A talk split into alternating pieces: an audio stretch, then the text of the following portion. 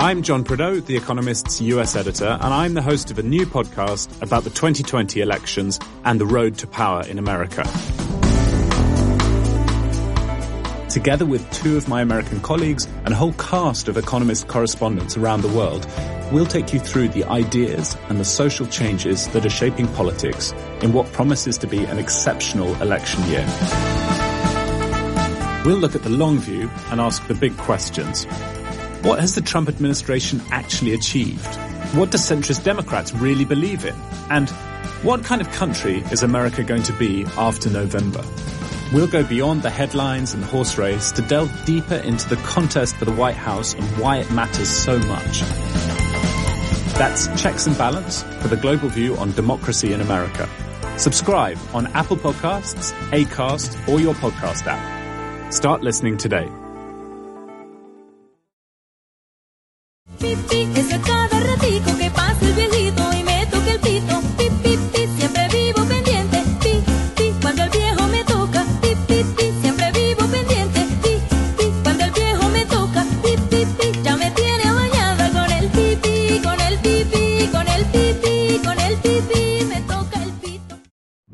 ¿Qué tal amigos de la campechana? ¿Cómo están? Espero que todos se encuentren muy bien.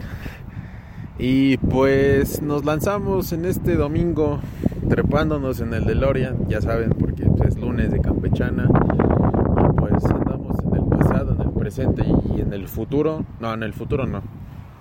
Solo en el... No, sí cierto, en, el, en todas las líneas de tiempo. Saludos al buen Doc, al doctor Emmett Brown. No, sí era Emmett Brown. Ya ni me acuerdo de las... de Back to the Future, pero bueno. Pues me encuentro en una zona desierta, veo muchos caballos, veo perros correr felices, y veo palotes, el viento, pues nos lanzamos el sacto, el frío y nos lanzamos en esta rodada independiente con nada más tranquilos, 150 compañeros y hermanos ciclistas. Eh, ningún percance, todos sí le dan, el único que no le da soy yo. Y pues nos lanzamos en esta rodada no planeada a la marquesa. No la conocía, estoy hace un clima excepcional, idóneo, mucho frío, mucho aire, pero pues sí nos está pegando. Eh, creo que el clima favoreció, está nublado desde que salimos eh, eh, la mañana de, este domingo. Eh, bastante, un poquito el ascenso. Y quiero compartirles una noticia donde el fútbol se vuelve de tintes color negro por este futbolista Reyes que fallece en un accidente automovilístico eh, canterano del Sevilla. No soy fan del fútbol español pero pues había que compartirles esta noticia. Y canterano del Sevilla como les comentaba jugó me parece en el Madrid jugó también en el Barcelona y en otros clubes españoles. Fallece a los 35 años de edad de un accidente de, auto. Eh, pues varios este, se pronunciaron, varios equipos a través de sus cuentas de Twitter, Facebook, pronunciaron al respecto. Y este y pues sí, una, una baja sensible, ¿no? Para el mundo del fútbol. Y pues quisiera yo continuar transmitiendo, pero este el frío ya me caló hasta los huesos, entonces cortamos tantito y ya nos reagrupamos y nos incorporaremos en una zona más tranquila, más cálida. Y continuamos en esta campechana porque si ya el aire está, recio y pega con. Sepa la bola.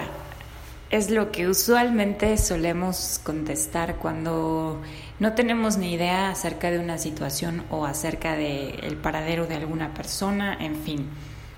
¿Y de dónde viene el origen de esta palabra o de esta expresión? Pues como muchas de nuestras expresiones eh, en el lenguaje mexicano vienen de la época revolucionaria, donde existían eh, eventos políticos donde se hacían revueltas y se hacían caos, cosa que nos suena muy familiar en estos días. Y eh, era realmente una bola de personas que se encargaba de hacer disturbios o de ocasionar cierto caos en algún evento político y em, era tanta la cantidad de personas que participaban en ello que en realidad le empezaron a llamar la bola y pues una vez que se generaban estos disturbios no podía identificarse a una persona en particular a quien culpar y a quién hacer responsable de este tipo de cosas. Y yo sé que es algo que definitivamente nos suena muy, muy, muy familiar. Esto es algo que ocurre constantemente en nuestros eventos como ciudad, como país, en donde hay una serie de disturbios y que no podemos identificar exactamente de dónde vienen, quién los hace y por qué. Pues así, esto. Así que esta expresión fue pasando de de la expresión misma, del acto mismo, a el lenguaje popular, diciendo que cada vez que algo sucedía y que no sabían quién lo hizo, por qué lo hizo, cómo fue y cómo estuvo, pues se usaba esta expresión de sepa la bola, refiriéndose a este grupo de personas que participaban en estos eventos, creaban un caos y después se dispersaban. Pues, ¿lo sabían o no?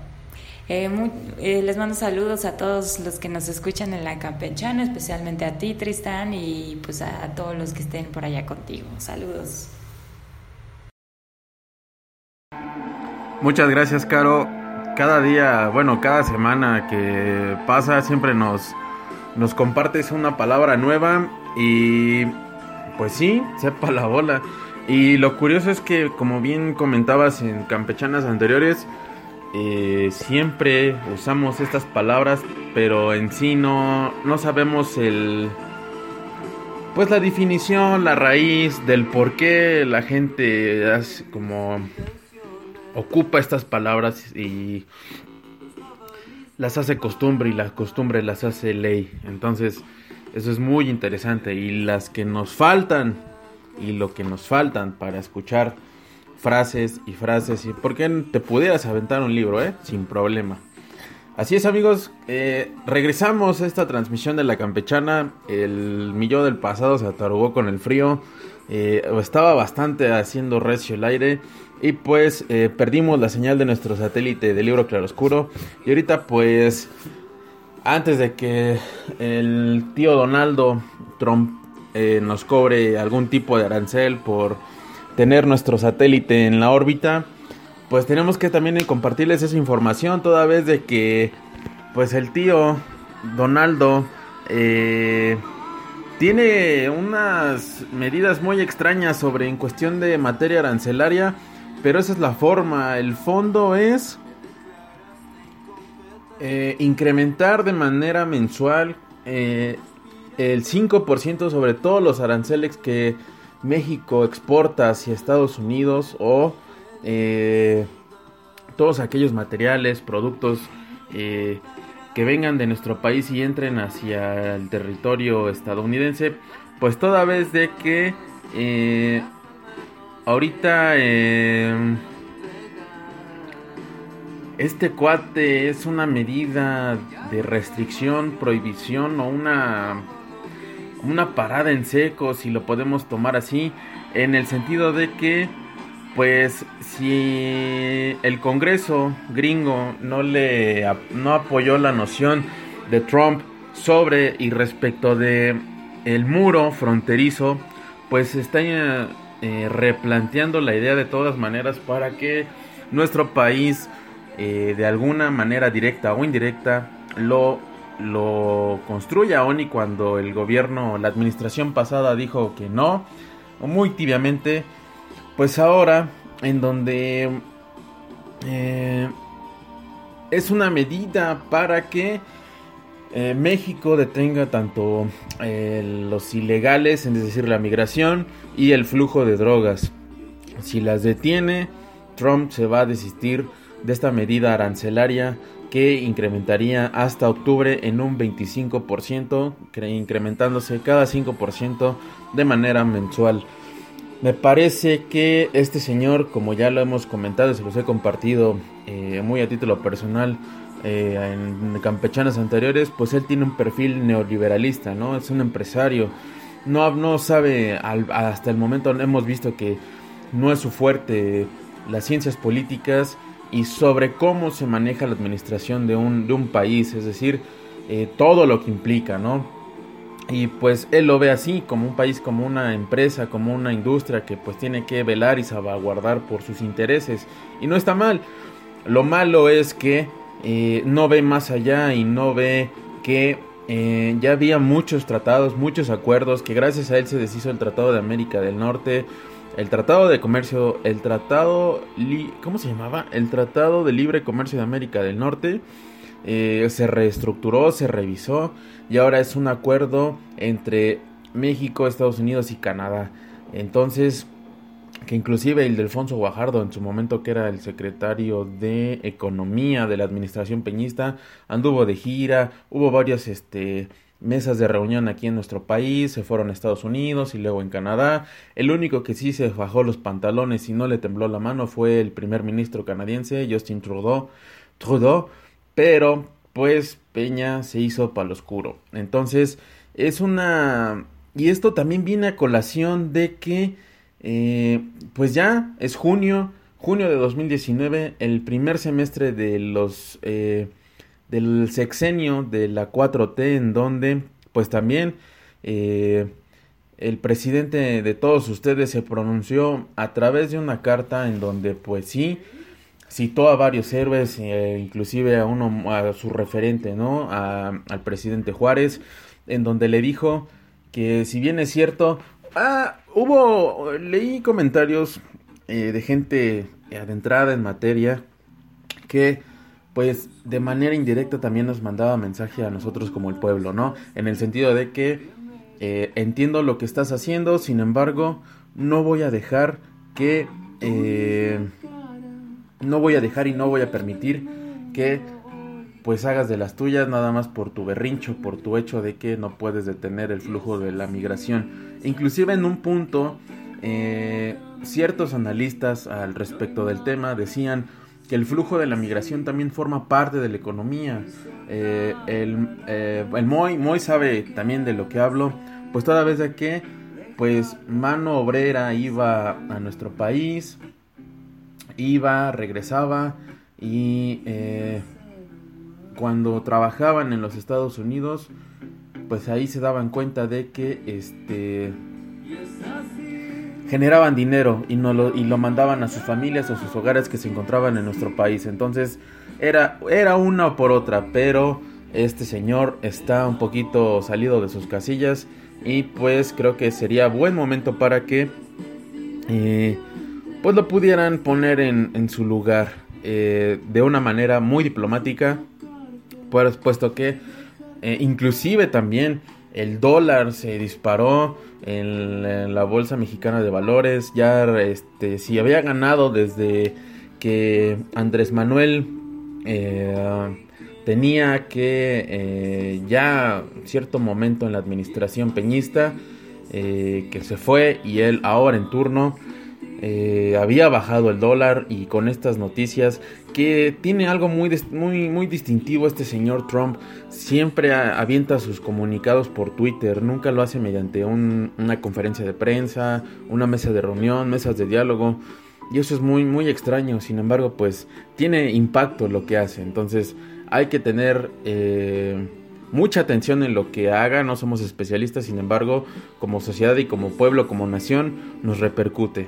Pero bueno, cambiando a otros temas que sean más agradables de todos ustedes, porque pues sí hay que darle paso también a cuestiones eh, interesantes, pues ya, ya está, como recuerden que la campechana es un poquito atemporal, pues ya está eh, en el bosque de Chapultepec la decimoprimera edición de la Feria de las Culturas Amigas que eh, comenzó el 31 de mayo y durará hasta el 16 de junio de este 2019. Eh, como siempre ya saben que eh, se reúnen más de mil expositores de 89 países quien presentan costumbres, comida regional y esto con el fin de fortalecer los lazos culturales de esos países con el nuestro. Como les comentaba, el evento se realiza en el bosque de Chapultepec, donde pues siempre las actividades son gratuitas, como la danza, la música, las pruebas gastronómicas y de vestimenta. Entonces, eh, el horario es de martes a domingo de las 11 a las 20 horas. Eh, para que se ubiquen más mejor, es en el corredor entre la Casa de Cultura Quinta Colorada y el Complejo Cultural de los Pinos, allá en el bosque de Chapultepec.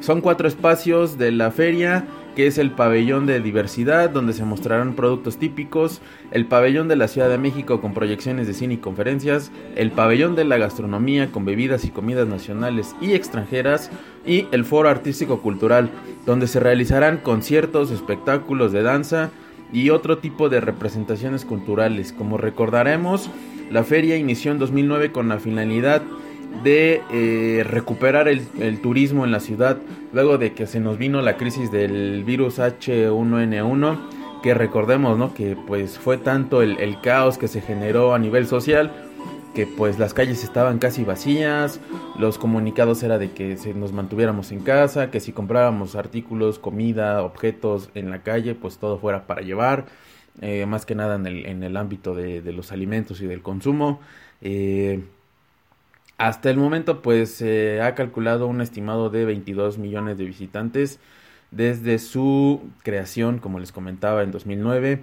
Entonces, hay un atractivo que es este la danza del dragón de China. Entonces, también hay vinos y quesos de Francia y así como paquetes de turismo. Entonces, los países no tan comunes en esta edición, Azerbaiyán, Camerún, Gambia, Kazajistán, Rumania, Sri Lanka y Túnez. Entonces, es un, es un evento muy, muy diverso y pues, ¿por qué no aprender un poquito y ver un poquito más allá de nuestras narices y de que somos una hormiga en este mundo inmenso llamado planeta Tierra?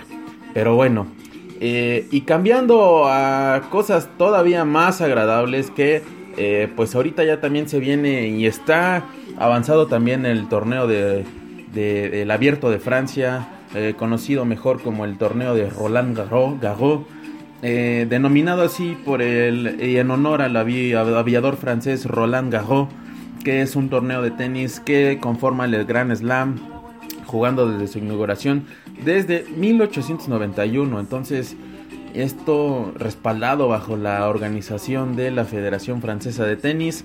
En los octavos de final, en la categoría femenil, Karen Yahanov eh, gana contra... Eh, a ver, a ver, a ver, se nos movió el... El... El, el. Ah, sí, así es. Eh, en el individual masculino, Karen Yahanov vence a Juan Martín del Potro, al argentino. Dominic Thiem se, se impone contra el francés Gael Monfils. Fabiano Foggini, el italiano, cae contra Alexander Zebrev. Eh, contra este alemán. El número uno, Novak Djokovic, eh, vence a Jan Lennart Stroff, que esto es en el individual masculino, entonces ya se armaron los octavos de final. Para el individual femenino, la, sorpresa también que Serena Williams queda fuera, entonces Amanda Anisimova, la estadounidense, vence a, a Bolsonova. Eh, la deportista de origen español. Otra norteamericana cae frente a la australiana Ashley Barty, que es Sofia Kenin. Eh, la rumana Simona Halep ah, se impone contra Iga eh, Svaltek, que es de origen de polaco. La checa Katerina Siniakova, pero disculpen, es que no hablamos checo, cae frente a Madison Case y esto es por eh, la etapa de eh, tanto individual masculino y en este momento les comentaba lo individual femenino en el torneo de Roland Garros que veremos a los campeones coronarse el 9 de junio que ya está casi a la vuelta. El torneo como les comento estaba muy avanzado. Y también en otra noticia esto parece campechana deportiva pero eh, recuerden también que este pues tratamos de campechanarle todo lo que sale. Y una noticia que también no les comentamos, no les comentamos eh, en la campechana anterior, pues que falleció este piloto, tres veces campeón eh, y leyenda ya de la Fórmula 1, este Nicky Lauda. Eh, pues algo muy, muy extraño que, que tuvo y vivió fue un trasplante de pulmón y posteriormente a ese trasplante eh, pues sí tuvo complicaciones en su salud mediante una gripe que lo dejó al menos 10 días en el hospital y pues de ahí fue complicado, ¿no? Aunado a eso pues su edad eh, ah, sí, se, eh, mermeó, mermó perdón, en su estado de salud y pues el pasado 20 de mayo de 2017 pues su familia anunció que la chispa de, este, de esta leyenda había apagado. Algo muy curioso de Nicky Lauda es que por allá del, del 1993, eh, cuando pasa a ser eh, el puesto de tener el asesor técnico del cabalino rampante de la escudería Ferrari, él recomendó fichar a Michael Schumacher, al alemán, eh, y el argumento era de que si el Ferrari quería ponerse en los primeros lugares otra vez y ganar eh, los mundiales de Fórmula 1, pues tendrían que hacerlo. Y no solo lo, lo consiguieron una vez, sino cinco veces de manera consecutiva entre el 2000 y 2004, ¿no? Entonces eso fue algo muy, muy impactante y pues también recordar a las leyendas, ¿no? Niki Lauda, Ayrton Senna, el brasileño, Michael Schumacher. Entonces ya quien sea más especialista y gustoso del automovilismo de la categoría de Fórmula 1, pues sabrá de lo que les digo. Entonces, eh, también otra noticia que dio mucho que en estos días es que, pues, el, eh, el boxeo mexicano se caracteriza por, pues, porque son flaquitos, entonces son, son gallos, son bravos. Pero pues, ahora Andy Ruiz Jr. se coronó campeón de los pesos pesados. Eh, y no solo eso, tras vencer a Anthony Joshua, eh, muchos, muchos este, púgiles también dentro del campo del boxeo. El Canelo Álvarez, Conor McGregor, inclusive hasta Sylvester Stallone, este actorazo y figura que pues fue el creador y escritor de la película de la saga de Rocky también lo felicitó y aprovechó, ¿no? Para elogiar a este púgil diciendo que eh, es el Rocky mexicano, ¿no? Es decir, textual, el Rocky mexicano es Andy Ruiz Jr., sorprendente logro, ¿no? Señaló este actor. Entonces, mmm, a través, también, ¿eh? La gente luego se pronuncia a través de Twitter que textual decía, Andy, Andy Ruiz Jr. se convirtió en todo un fenómeno tras su victoria ante Joshua. Curiosamente, la pelea la consiguió mediante un mensaje de Instagram, luego de que el retador original se cayera por dar positivo en su prueba antidoping. Que curiosamente eso tampoco se da. Entonces, eh, nada más a Ruiz Jr. le falta el título de la CMB por el concepto o por la categoría de peso pesado. Mi buen Andy, tú sabes que Eres bravo, eres azteca como nosotros. Y estos aplausos van para ti, mi estimado.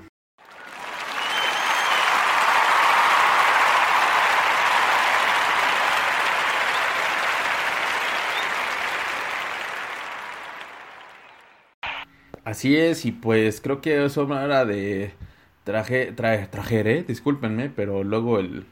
Si ustedes creen que es fácil estar hablando como loro a veces en la, en la, en la campechana pues no, luego nos gana el nervio, luego la cabina nos mueven los cables, que es una situación pues paranormal que ya nos acostumbramos y que no debería ser así, sin embargo son cuestiones que pues hay que lidiar con ellas y sin embargo pues hay que sacar el show por por y para ustedes entonces eh, algo que en un tema muy muy padre que se viene ahorita este pues ya se me comían las habas. A otra se me cuecen las habas. Eh, saludos, Caro.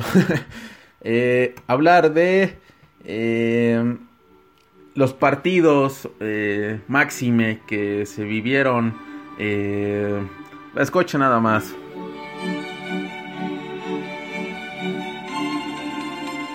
Exactamente después de ver eh, un partido un poquito más abierto que la final allá en, en Bakú, me parece que fue en el, en el país de Kazajistán o Azerbaiyán, ahorita les, les, les, les corroboro el dato mientras el teleprompter nos lo, nos lo acomodan.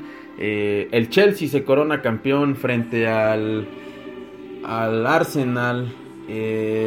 4 eh, por 1, como les comentaba, sí, Azerbaiyán. Eh, que inclusive fueron Oliver Giroud, el español Pedro, dos goles de Eden Hazard, el belga, que se, mucho se rumora que pudo haber sido el último partido de, de este jugador belga en el club inglés y pues ya está en los ojos y en la mira de eh, el Madrid del club merengue no le voy a decir real porque de real no tiene nada eh, entonces eh,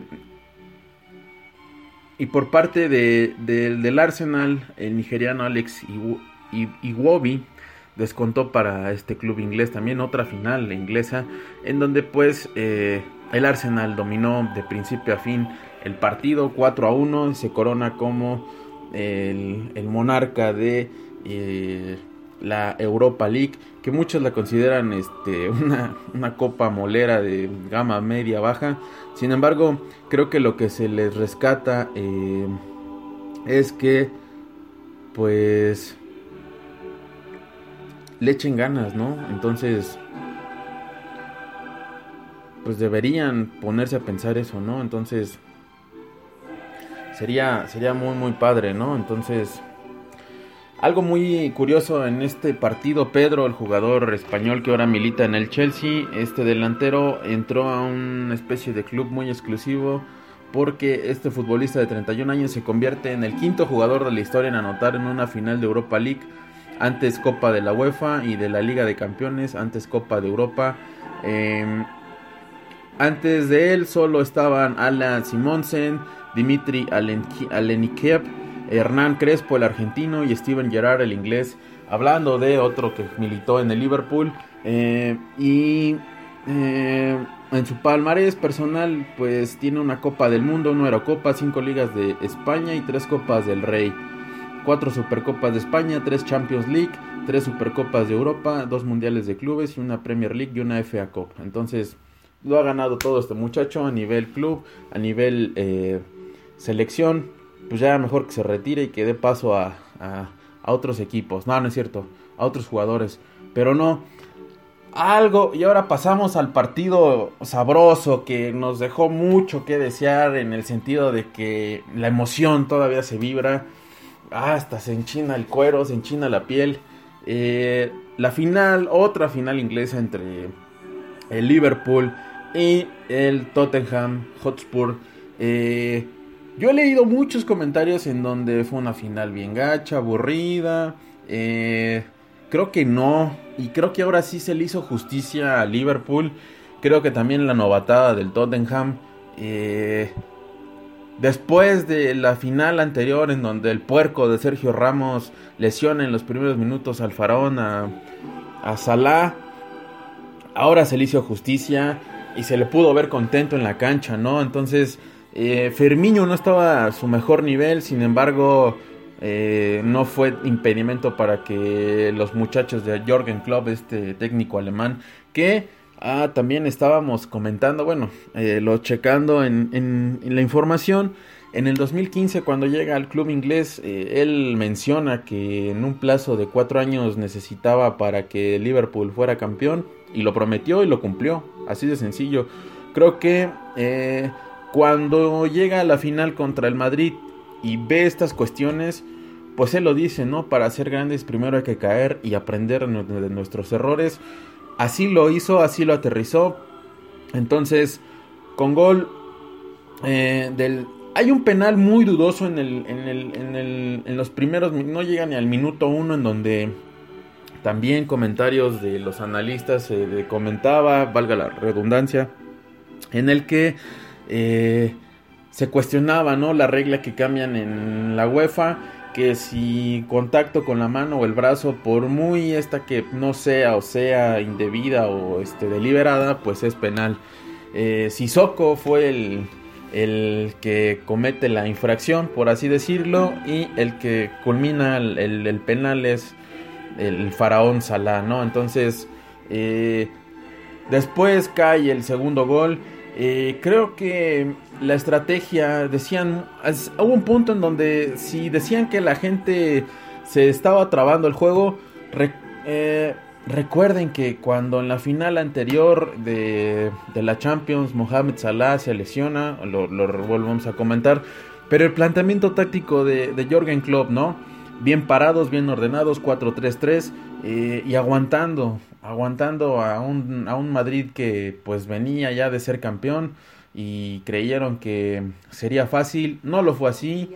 Eh, otro que también le complicó el partido a, al, y el planteamiento táctico a, a, Mauricio Pochettino y compañía, a la delantera del Tottenham fue Virgil van Dijk, este holandés. Creo que el fútbol holandés se caracteriza por eso, por tener grandes defensas. Recordemos a Van Bommel, a Edgar Davids, a eh, inclusive también eh, línea por línea todos los jugadores holandeses, Johan Cruyff, eh, Marco Van Basten, o sea, a Holanda da muchos muy buenos jugadores y no solo en la defensiva, línea por línea. Edward, Edward, ¿cómo se llamaba este? Van Nistelrooy. Edwin van der Sar, el arquero también que hizo campeón y tuvo varias intervenciones en una final entre el Chelsea y el United, todavía Cristiano estaba en, el cuadro inglés, en los Red Devils. Eh, ah, podemos hablar mucho de fútbol, pero no me quiero debrayar.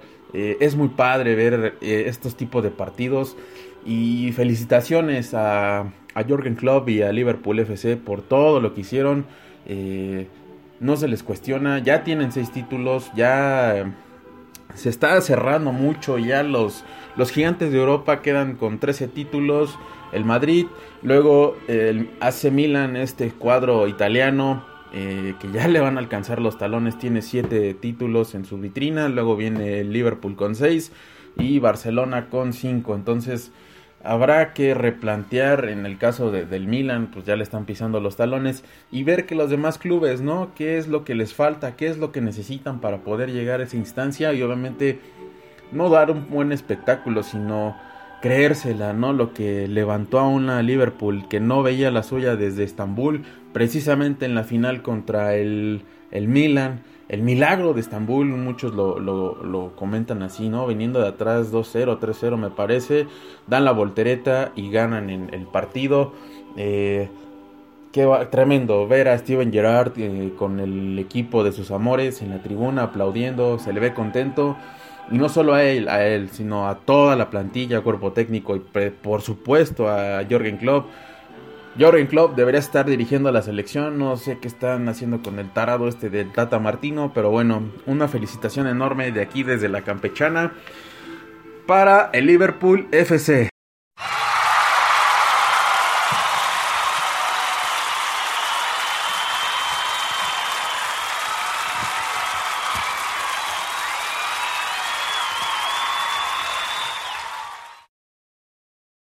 Y hablando todavía de fútbol un poquito, eh, pasando a temas un poquito tristes, melancólicos, pues se nos va, se nos va un grande eh, del fútbol italiano, Daniele De Rossi, eh, tras 18 temporadas con la Loba.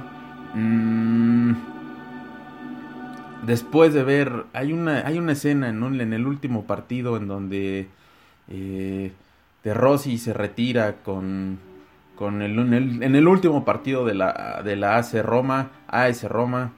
Eh, hay una toma en donde eh, pues se abraza con su gente y no solo, y no solo eso, sino...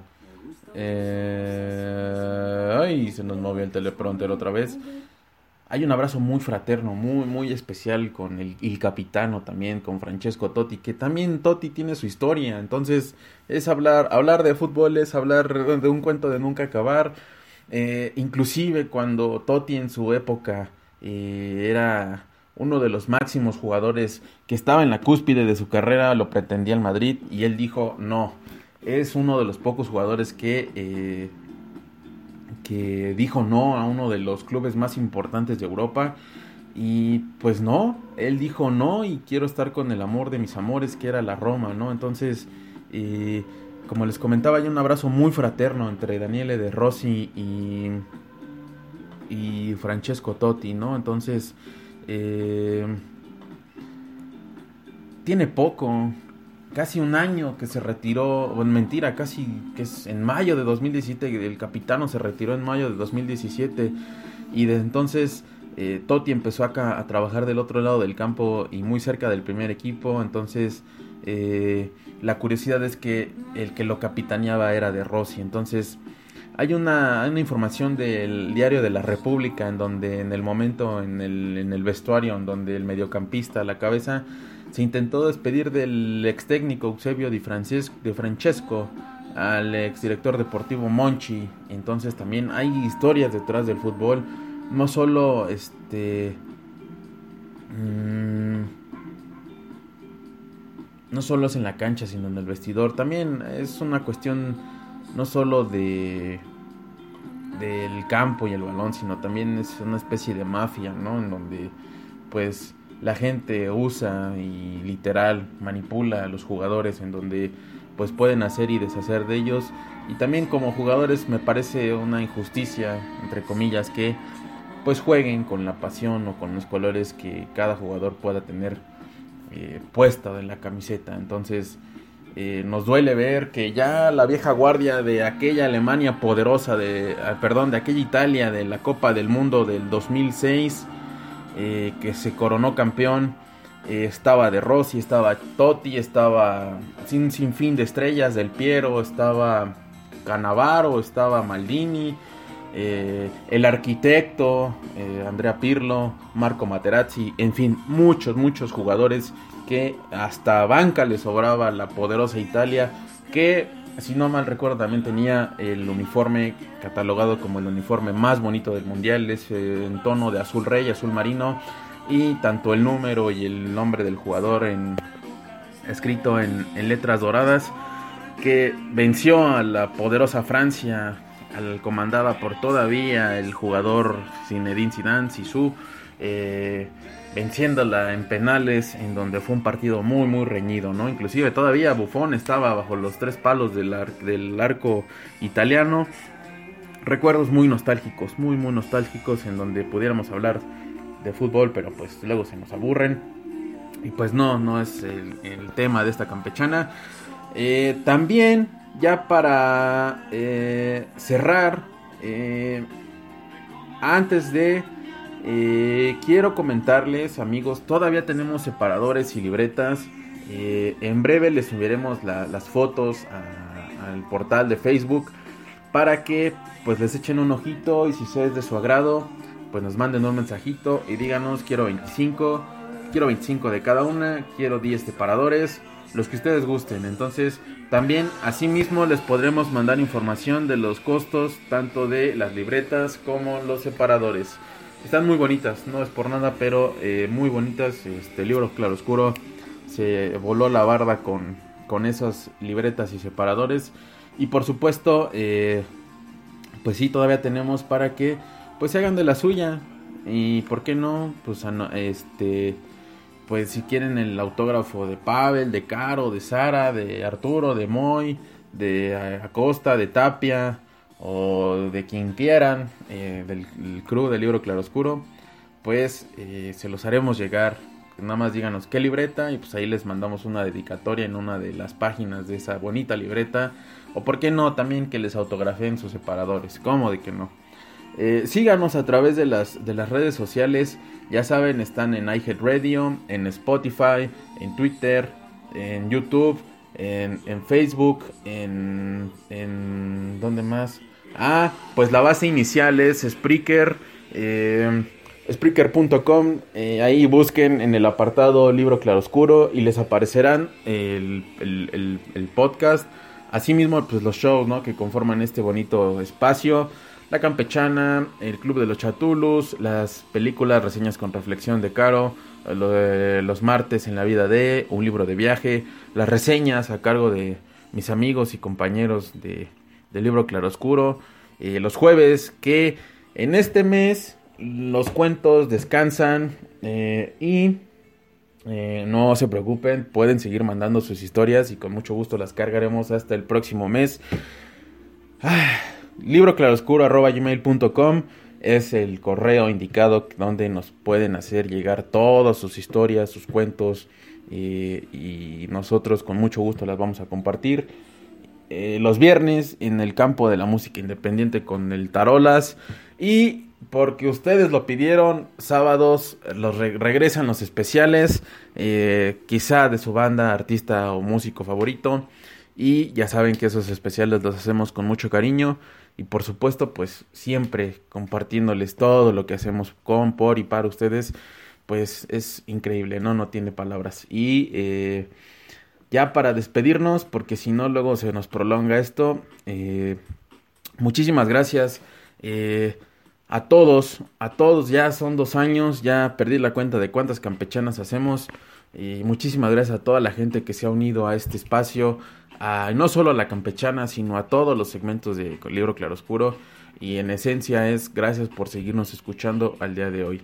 A nombre de todos los que conformamos Libro Claroscuro, esto fue La Campechana. Nos andamos escuchando en los demás espacios. Y si el Eterno lo concede, el próximo lunes para una campechana más. Chao.